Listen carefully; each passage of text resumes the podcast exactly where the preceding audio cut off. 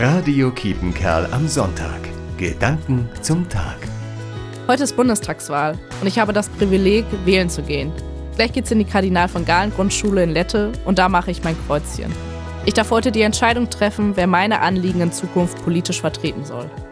Wählen gehen ist für mich als Christin absolute Pflicht.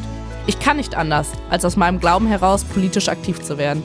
Ich habe eine Meinung zu gesellschaftlichen, ökologischen und sozialen Themen in Deutschland. Und so mache ich mein Kreuzchen heute bei der Bundestagswahl. Als Bürgerin und als Christin. Weil ich die Wahl habe und diese nutze ich.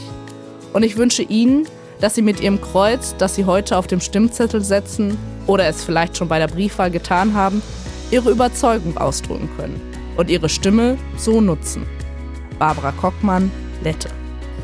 Radio Kiepenkerl am Sonntag. Gedanken zum Tag.